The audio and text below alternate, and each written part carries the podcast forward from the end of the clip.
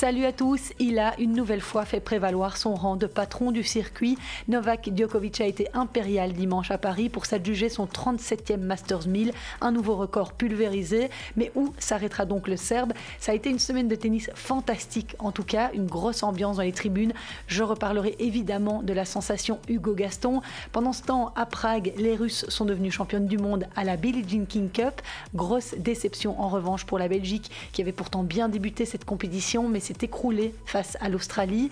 Vous entendrez les réactions de Johan Van Erck et d'Elise Mertens. Énorme désillusion aussi pour les Françaises, tenantes du titre, éliminées en poule. Je vous proposerai les réactions de Julien Beneteau et d'Alizé Cornet. Merci de me rejoindre dans ce podcast hebdomadaire. Si vous l'appréciez, n'hésitez pas à vous abonner à mes réseaux sociaux, jeux, set et podcast, et à parler de mon projet autour de vous. Mon nom est Christelle Joaris. Excellente écoute.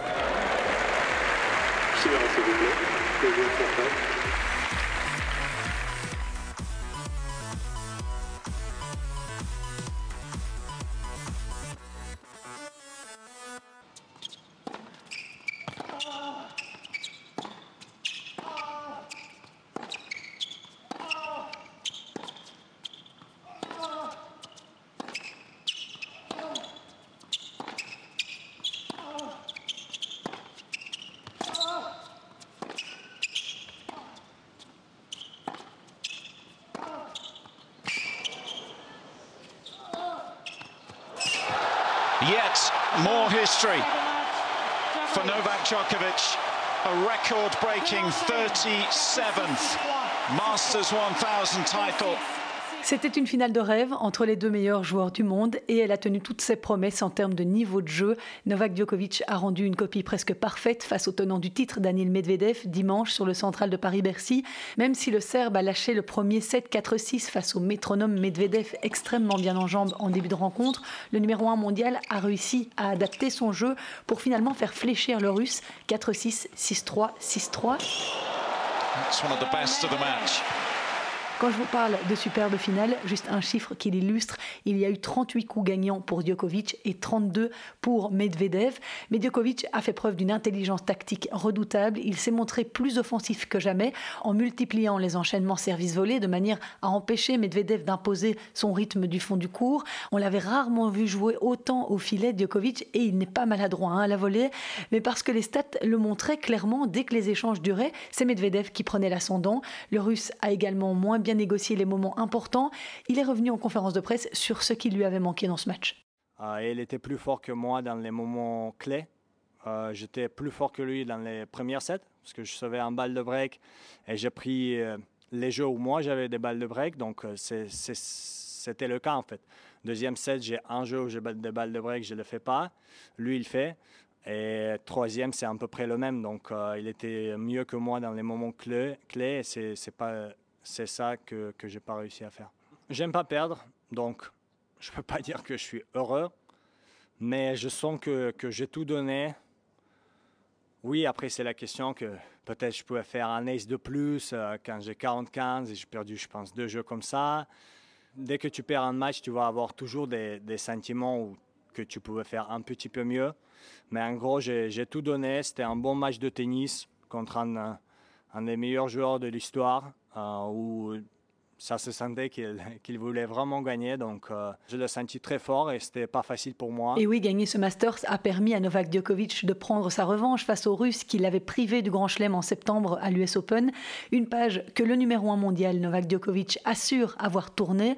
On l'écoute également en français. Ils sont tous les deux presque aussi impressionnants que sur le terrain dans la langue de Molière. Je, je suis fini. Euh avec, euh, avec le Grand Chelem euh, pour cette année. Je n'ai pas les, sensations euh, négatives de ça parce qu'on a beaucoup de choses positives parce que j'ai gagné trois Grand Chelem et après j'ai joué finale à New York. J'ai réussi encore une fois de, de, finir la saison comme numéro un mondial.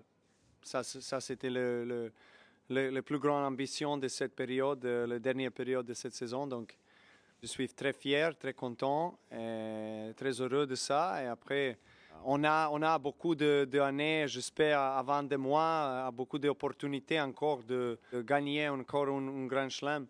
évidemment, la situation est un peu différente. Je ne suis pas, pas jeune comme, comme, comme Medvedev et l'autre génération, mais je me sens bien. Je suis motivé, inspiré de, de progresser avec ce sport. En tout cas, après l'Open d'Australie où Daniil Medvedev était passé à côté de son match et l'US Open où Djokovic, sous l'énorme pression, avait été sèchement battu en 3-7, les deux joueurs étaient cette fois à leur meilleur niveau. Une finale d'une telle intensité en fin de saison, c'était quand même assez inouï. Mais vraiment, ce qui était impressionnant à voir hier, c'est la manière dont Novak Djokovic s'est débrouillé pour trouver les solutions pour battre Medvedev, qui était très fort du fond du cours, qui ramène tout, qui est un mur, on le sait, qui est très fort physiquement. En réponse à ça, le Serbe a adapté sa manière de jouer il est venu beaucoup plus au filet, s'est montré plus offensif et il va devoir le faire de plus en plus souvent sur le circuit face à des jeunes joueurs qui sont là, qui poussent, qui ont envie de s'imposer dans les grands chelems. Et donc, c'est comme s'il avait déjà trouvé la recette. Regardez, je sais comment il faut m'adapter, un peu comme Roger Federer finalement avait fait quand il était revenu. Donc, il sera vraiment intéressant de voir quel tennis il va pratiquer en 2022. En tout cas, il est déjà plus qu'affûté. Il nous l'a montré lors de cette finale. Please take your seats quickly, ladies and gentlemen. Thank you. Et grâce à cette sixième victoire à Paris, Djokovic décroche le 86e titre de sa carrière, le cinquième cette saison, son 37e Masters 1000, la catégorie juste en dessous des grands chelems. Il détrône ainsi Rafael Nadal qui en compte 36. Le Serbe est le seul joueur à avoir gagné tous les Masters 1000 minimum deux fois. Il avait déjà atteint son objectif de la semaine à l'issue de sa victoire sur Hubert Urcax en demi-finale en s'assurant de terminer l'année comme numéro 1 mondial pour la septième fois.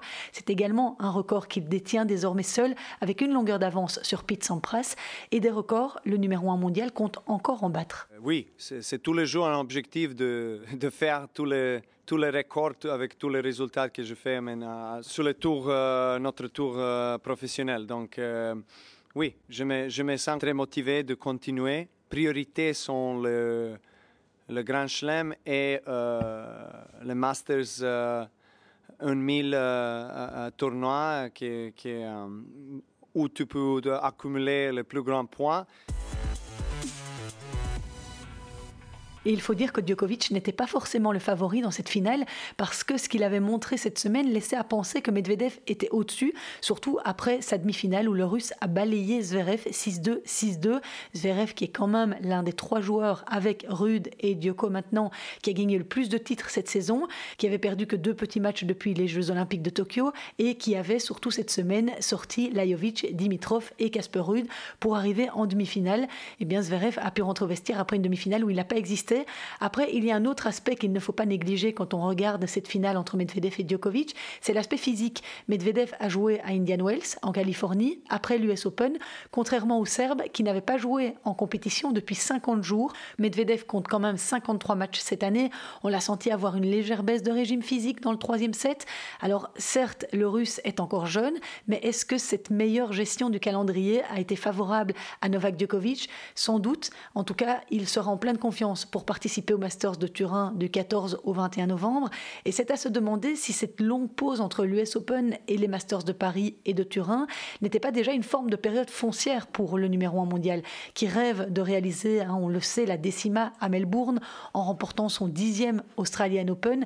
Donc est-ce que cette manière d'alléger sa saison n'est pas dans son plan d'attaque en vue de la saison 2022 Je me le demande et ça semble en tout cas assez clair. Mais pour revenir sur le parcours de Novak Djokovic, exempté du premier tour à Paris, il avait perdu un set contre Fuxovics au deuxième tour. Il a ensuite profité du forfait de Gaël Monfils au troisième tour. J'y reviens tout de suite. Il s'est défait de Tyler Fritz en quart de finale, 6-4, 6-3, avant de devoir batailler contre le Polonais Hubert Urcax en demi-finale, face à qui il a perdu le premier set. Et en parlant de Hubert Urcax, il est toujours aussi impressionnant. Il a lui aussi réussi son tournoi parisien puisqu'il a validé le dernier ticket disponible pour le Masters de Turin. Reste une inconnue pour ce rendez-vous des maîtres. C'est est-ce que Tsitsipas y participe ou non. Lors de son premier match, le Grec a dû déclarer forfait face à l'Australien Popirine. Il se plaignait d'une douleur au bras droit. Sa participation n'est à ce stade pas compromise.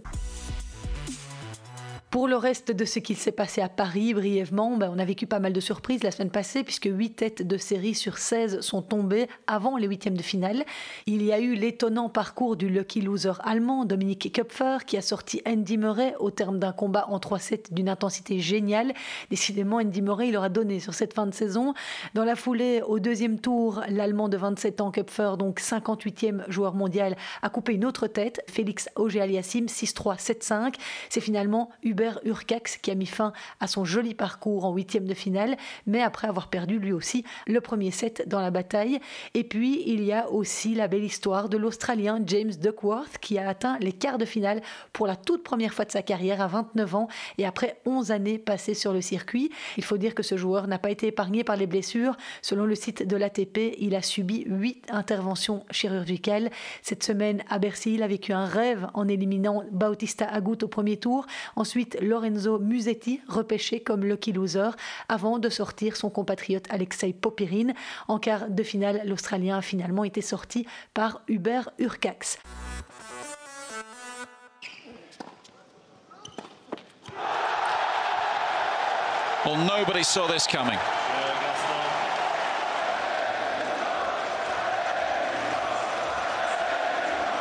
Et non, je ne l'ai évidemment pas oublié, le parcours absolument extraordinaire d'Hugo Gaston, ce jeune Toulousain de 21 ans, 103e joueur mondial et qui a été jusqu'en quart de finale alors qu'il était issu des qualifications.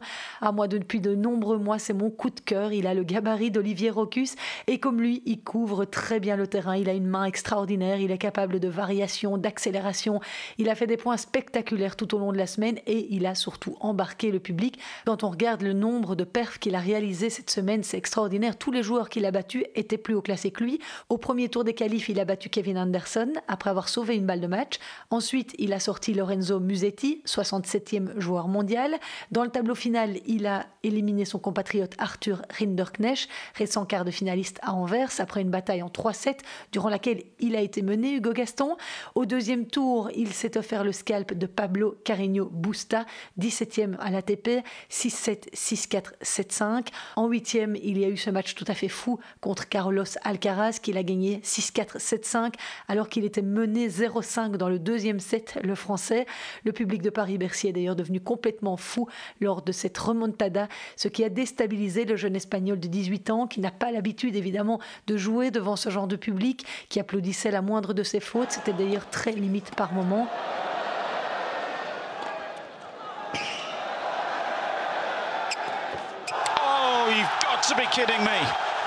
Alors ok, le spectacle offert par Hugo Gaston était sensationnel, le public était heureux d'être de retour dans les tribunes, mais voilà, je pense qu'il faut quand même trouver le juste milieu, et là de temps en temps, ça a un petit peu frôlé l'excès.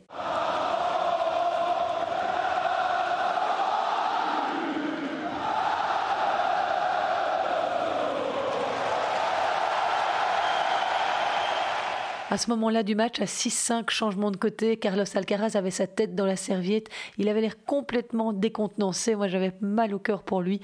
Et à l'issue de la rencontre, ben, il a avoué hein, que le public lui avait fait complètement perdre les pédales. Et il a écrit un chouette petit mot plein d'humilité et de franc-parler sur son compte Instagram. Je vous le lis. Ce n'est jamais facile de jouer avec le public contre soi. Je savais que ce serait difficile de gérer cette ambiance, mais je ne pouvais imaginer que ce serait si pesant. Ma première fois dans cette situation n'a pas été facile. Cela me blesse de ne pas avoir su gérer cette pression, mais comme tout dans la vie, quand on tombe, il faut savoir se relever. Le plus important est d'apprendre de ces situations et je suis certain que je reviendrai plus fort une fois la leçon apprise. Maintenant, il est temps d'assimiler tout ça et de penser au Masters Next Gen de la semaine prochaine à Milan. Le Masters de Milan où il pourrait d'ailleurs de nouveau croiser la route d'Hugo Gaston, lui aussi qualifié. Chapeau, vraiment Hugo Gaston qui fait un bond de 36 places au classement ATP ce lundi pour se retrouver 67e. Et rappelez-vous, le Français avait déjà bluffé tout le monde lors du Roland Garros automnal de 2020 quand il avait sorti Stan Wawrinka au troisième tour et qu'il avait résisté durant 5-7 face à Dominique Thiem. J'avais d'ailleurs interviewé Xavier Legal à l'époque, coach français, aujourd'hui directeur de la fondation belge Hope and Spirit, mais qui connaît bien le Toulousain et son entourage. Si vous voulez aller réécouter, n'hésitez pas, c'est le numéro du 5 octobre 2020. En ce qui concerne les autres joueurs français, parce qu'ils étaient quand même sept dans le tableau final, eh bien, il y en a un autre qui a donné des sueurs froides à Carlos Alcaraz. C'est Pierre-Hugues Herbert, le 99e joueur mondial, invité par Guy Forget, l'organisateur. Avec son jeu atypique tourné vers l'avant, il a fait tourner la tête du jeune espagnol. Le partenaire de double de Nicolas Mahut n'avait plus joué depuis l'US Open, mais il a offert un match de toute grande facture pour bousculer Carlos Alcaraz. Il s'est finalement cru incliné sur deux doubles fautes d'affilée, 7-6, 6-7, 5-7. Mais quelle belle bataille. Cela montre aussi que Carlos Alcaraz doit encore faire ses armes sur cette surface indoor, lui qui disputait à 18 ans son premier Paris-Bercy et seulement son deuxième tournoi indoor en carrière après une récente demi-finale à Vienne. Ça va, le rendement est plutôt bon. Côté français, il y a aussi eu la belle résistance de Richard Gasquet au premier tour face à Grigor Dimitrov, en forme en cette fin de saison. Défaite du Biterrois 1-6, 6-4, 2-6. Benoît Père, lui, s'est incliné en 2-7 face à Pablo Carreño Busta. Et puis, il y a eu cette triste fin de tournoi pour Gaël Monfils qui devait affronter Novak Djokovic au troisième tour après avoir éliminé Kekmanovic et Manarino, tous les deux en 3-7. Mais Gaël Monfils n'a malheureusement pas pu défendre ses chances après s'être blessé dans le premier set face à Manarino. Il souffre d'une lésion à l'adducteur de la jambe droite et sa saison est terminée. On écoute Gaël, mon fils. Horrible frustration parce que tu vois, il y a toute ma famille qui est, là. Ma mère qui est venue spécialement de, la Martinique et mon père de la Guadeloupe. J'ai parlé euh, jusqu'à jusqu'à un peu, quelques minutes ici euh, avec, euh, avec le médecin, avec l'équipe, pour vraiment savoir si, qu'est-ce, qui se passait. Forcément, à Paris, tu as envie de risquer tout mais euh, c'était beaucoup plus sage de, de se retirer, euh, de se reposer. Je suis frustré parce que, encore une fois, j'adore me mesurer euh, au, plus fort. C'est toujours une bonne expérience de jouer Novak, de voir où on en est. honnêtement, j'ai perdu 17 fois contre lui. tu vois, j'ai rien à perdre contre lui. Au contraire, j'ai tout à gagner. Je me dis à chaque fois, c'est une c'est une expérience en moins que, finalement que j'aurais pas. Le rejouer à Paris, euh, ça aurait été euh, génial. Euh, mais j'espère me redonner la possibilité de pouvoir le jouer de nouveau et de pouvoir de nouveau l'inquiéter et voir le battre. c'est mon objectif. Hein. à chaque fois, je le dis, c'est mon objectif. Donc, c'est un pas en arrière pour aller pour sauter plus loin. Du moins, je l'espère. Et ma pré-season, pour l'instant, je vais la faire euh, à Tenerife euh, avec Gunther fin novembre. C'est dans mes plans, pour l'instant, c'est ce qui est prévu. Et on souhaite un bon rétablissement à Gaël Monfils. Et pour clore ce chapitre sur le Masters de Paris, sachez qu'en double, Nicolas Mahut et Pierre Hugerbert n'ont pas réussi à décrocher ensemble un huitième titre en Masters 1000. Ils se sont inclinés en finale face à l'Allemand Tim Puitz et au Néo-Zélandais Michael Venus. Une défaite très douloureuse, 11-9 au super tie-break. Vous savez sans doute de quoi je parle. Et bien sûr, puisque je vous parle du double, épinglons la toute belle performance de la belge Sander Gillet et Joran Vliegen, qui a sorti Metkic et Pavic, numéro 1 mondiaux de la discipline. Les deux Limbourgeois ont déclaré qu'il s'agissait de leur meilleur match de l'année. Malheureusement, ils n'ont pas pu confirmer au tour suivant puisque Sander Gillet s'est blessé aux abdominaux. La paire a été contrainte à l'abandon face à l'Australien John Pierce et au Slovaque Philippe Polasek. Voilà ce que je pouvais vous dire sur le Masters de Paris. Place aux dames et à ce qu'il s'est passé en Billie Jean King Cup. Les Russes sont championnes du monde. Elles ont remporté samedi la première édition de la Billie Jean King Cup, ex-Fed Cup. En finale, la Russie a battu la Suisse deux victoires à zéro sans avoir besoin de disputer un double décisif. Dans le premier simple de cette finale, Daria Kazatkina, 28e joueuse mondiale, a facilement écarté Gilles Teschmann 6-2, 6-4. Le deuxième simple a été beaucoup plus accroché entre Ludmila Samsonova, 40e mondiale, et Belinda Bencic, double médaillée à Tokyo et 17e à la WTA après avoir perdu le premier set 3-6, Samsonova a réussi à rétablir l'équilibre avant de faire le break d'entrée dans la troisième manche pour mener 2-0 et conclure 6-4 au bout de 2h22 de jeu. En demi-finale vendredi, la Russie avait éliminé les États-Unis 2-1 et la Suisse avait écarté l'Australie 2-0.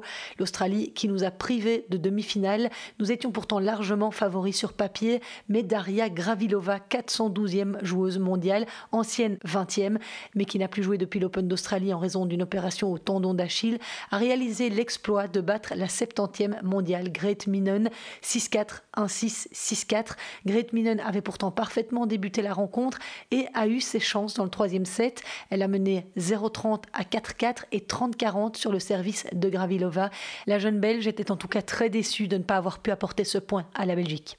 Je suis très déçue. Euh, c'était un match euh, difficile, euh, très close aujourd'hui. je pense que j'ai pas vraiment bien joué aujourd'hui. j'ai joué avec beaucoup de, de hauts et de bas, un peu trop trop de fautes. aussi mon servir et le retour n'a pas vraiment marché aujourd'hui. Chapeau aussi pour elle parce qu'elle n'a pas joué depuis longtemps et euh, elle joue un très fort match aujourd'hui, je pense. C'est aussi euh, le style de jeu. Elle ne fait pas beaucoup de fautes. Elle ne joue pas très fort, je pense aussi. Euh, pour moi, c'est plus difficile de, faire beaucoup de, winners. Donc, je n'ai pas une explication. Je pense que c'est des choses qui, qui arrivent. Euh, j'ai battu euh, jusqu'à la dernière, jusqu'à la fin. Donc, oui. Et est-ce que le poids du maillot belge a pesé trop lourd sur les épaules de Grete Minen dans cette rencontre assez serrée, elle qui jouait pour l'équipe nationale pour la première fois de sa carrière cette semaine à Prague? Voici sa réponse. Oui, bien sûr, un peu. je pense que c'est pour tout le monde le même on a tout le monde un peu de pression pour jouer pour notre pays. Euh, donc euh, oui, c'est quelque chose que je dois encore apprendre et euh, si je joue encore beaucoup de rencontres, je pense que ça va aller mieux. De son côté, Daria Gravilova était évidemment très heureuse après son exploit face à Great Minen. Elle a été le joker de la capitaine australienne Alicia Molik, qui n'a pas aligné Anja Tomljanovic comme l'avait pressenti l'équipe belge. On écoute Gravilova après sa victoire. Ils ne se sont probablement pas doutés du tout. L'équipe belge, je veux dire, ne s'est sans doute pas doutée de ce qu'il se passait et que j'allais jouer comme joueuse numéro 2 et Storm comme numéro 1. Donc ça les a peut-être un peu déstabilisés. Peut-être qu'ils se sont préparés à jouer contre moi, enfin Grete um, surtout. Mais je pense qu'elle a eu une super année, qu'elle fait de bons résultats, qu'elle joue bien. Je suis sûre qu'elle a dû ressentir de la pression, qu'elle s'est dit, bon, je devrais la battre, elle n'a plus joué depuis des mois. Donc je pense que ça peut créer pas mal de pression, effectivement. Après cette défaite de Great Minen, les espoirs belges reposaient sur les épaules d'Elise Mertens, 18e mondiale, qui devait affronter dans le deuxième simple Storm Sanders, 33e. Tout avait bien débuté puisque la Belge avait remporté le premier set 6-3, mais l'Australienne s'est rebellée pour empocher les deux sets suivants. Score final 3-6, 7-6, 6-0, avec une Elise Mertens absente dans le troisième set. On écoute la réaction de la numéro 1 belge. Ça a été une journée difficile pour être tout à fait honnête. Perdre mon simple a été dur à encaisser mentalement, mais on a essayé de se remobiliser pour quand même ramener un point pour la Belgique en double. Et je pense qu'on a bien fait. Nous avons essayé de jouer agressivement et on a ressenti de bonnes choses ensemble. En ce qui concerne mon simple, j'ai bien commencé et puis elle est bien rentrée dans le match. Le deuxième set a été très serré um, et le troisième, elle frappait tout de manière uh, très juste. Donc c'était très difficile pour moi de trouver une solution.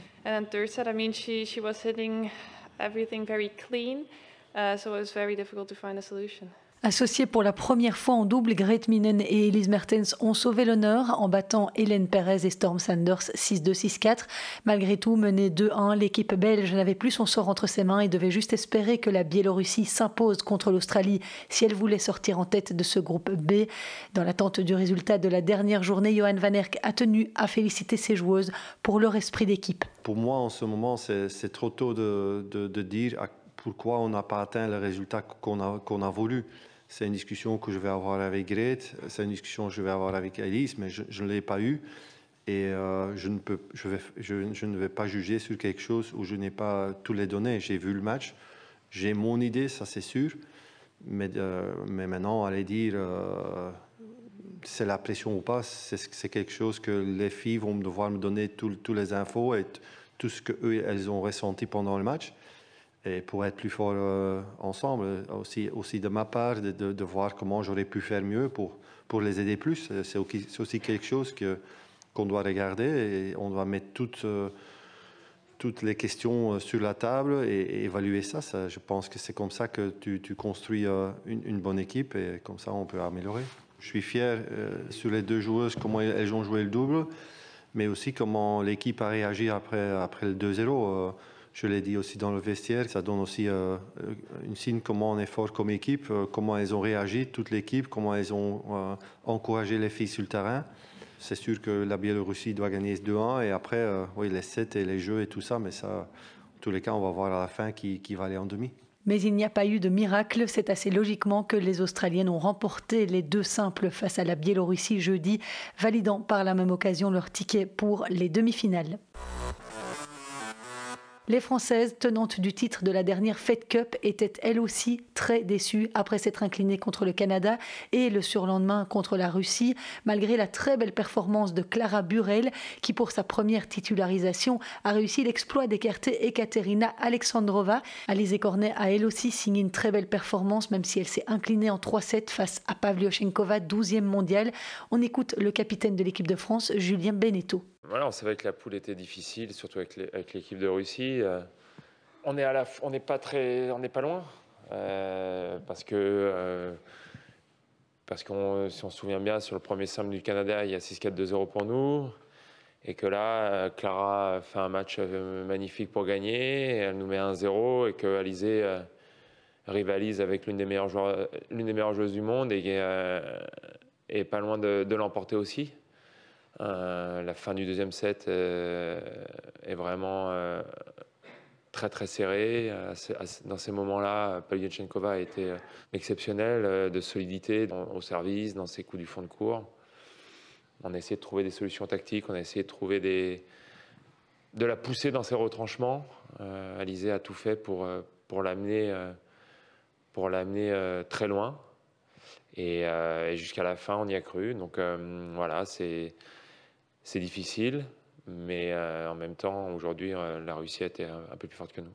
Un journaliste français a également demandé à Alizé Cornet ce qu'elle retenait de cette nouvelle formule de la Billie Jean King Cup, elle qui a connu la Fed Cup. Franchement, ce que j'ai ressenti sur le cours, c'était pas moins puissant aujourd'hui que, que sur l'autre format. Je l'ai dit tout à l'heure, mais j'avais j'ai eu des frissons euh, tout le match de par le niveau de jeu et de voir aussi l'équipe debout sur chaque point. Et je voyais qu'ils kiffaient le match et ça m'a donné envie de, de jouer encore mieux, de donner le meilleur de moi-même. Et, euh, j'avais tellement envie de rapporter ce point pour, euh, voilà, pour qu'il y ait cette extase euh, de la victoire, même si après, c'était pas non plus gagné, parce que pour le double, il, aurait fallu faire un grand match pour, pour remporter la rencontre.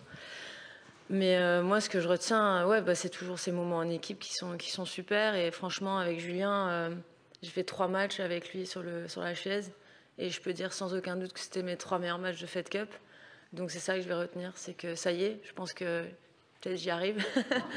voilà, et ça fait du bien. Et ce que je ressens sur le cours, c'est bon, quoi. Et euh, j'ai envie de continuer dans, ce, dans cette voie-là. Et, même si Kiki n'était pas là cette semaine et Caro n'a pas joué, le groupe euh, était top. Donc euh, voilà, et Clara m'a impressionné sur le cours aussi. Donc c'est prometteur, voilà.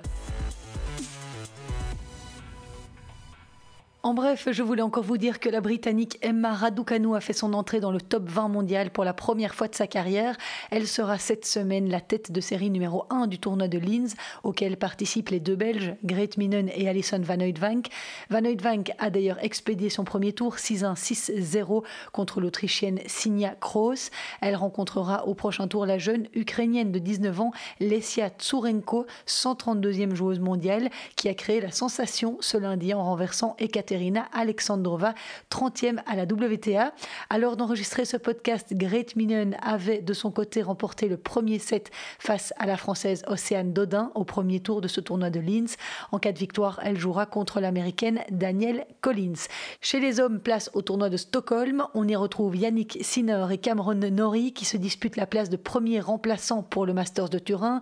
Pour rappel, le tournoi des maîtres réunira Novak Djokovic, Daniil Medvedev, Stefanos Tsitsipas s'il est remis. Alexander Zverev, Andrei Rublev, Matteo Berrettini, Casper Ruud et Hubert Urcax, dont ce sera la première apparition dans la compétition, comme le Norvégien d'ailleurs.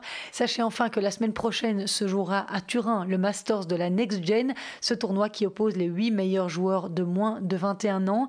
Cette année, on y retrouvera Carlos Alcaraz, Sébastien Corda, Holger Rune, Brandon Nikishima, Juan Manuel Cerundolo, Lorenzo Musetti, Hugo Gaston, le seul français, et l'Argentin Sébastien Baz. Bref, tout ce qu'il se fait de mieux dans les futures stars du circuit mondial. Vous pouvez suivre cette compétition sur Eurosport si vous êtes abonné dès mardi. Sinon, j'y reviendrai pour vous la semaine prochaine dans mon podcast. En attendant, vous savez presque tout sur ce qu'il s'est passé sur la planète tennis cette semaine. Si vous avez des remarques, des suggestions, des commentaires, n'hésitez jamais à m'en faire part. On se retrouve la semaine prochaine, même jour. Passez une excellente semaine. Ciao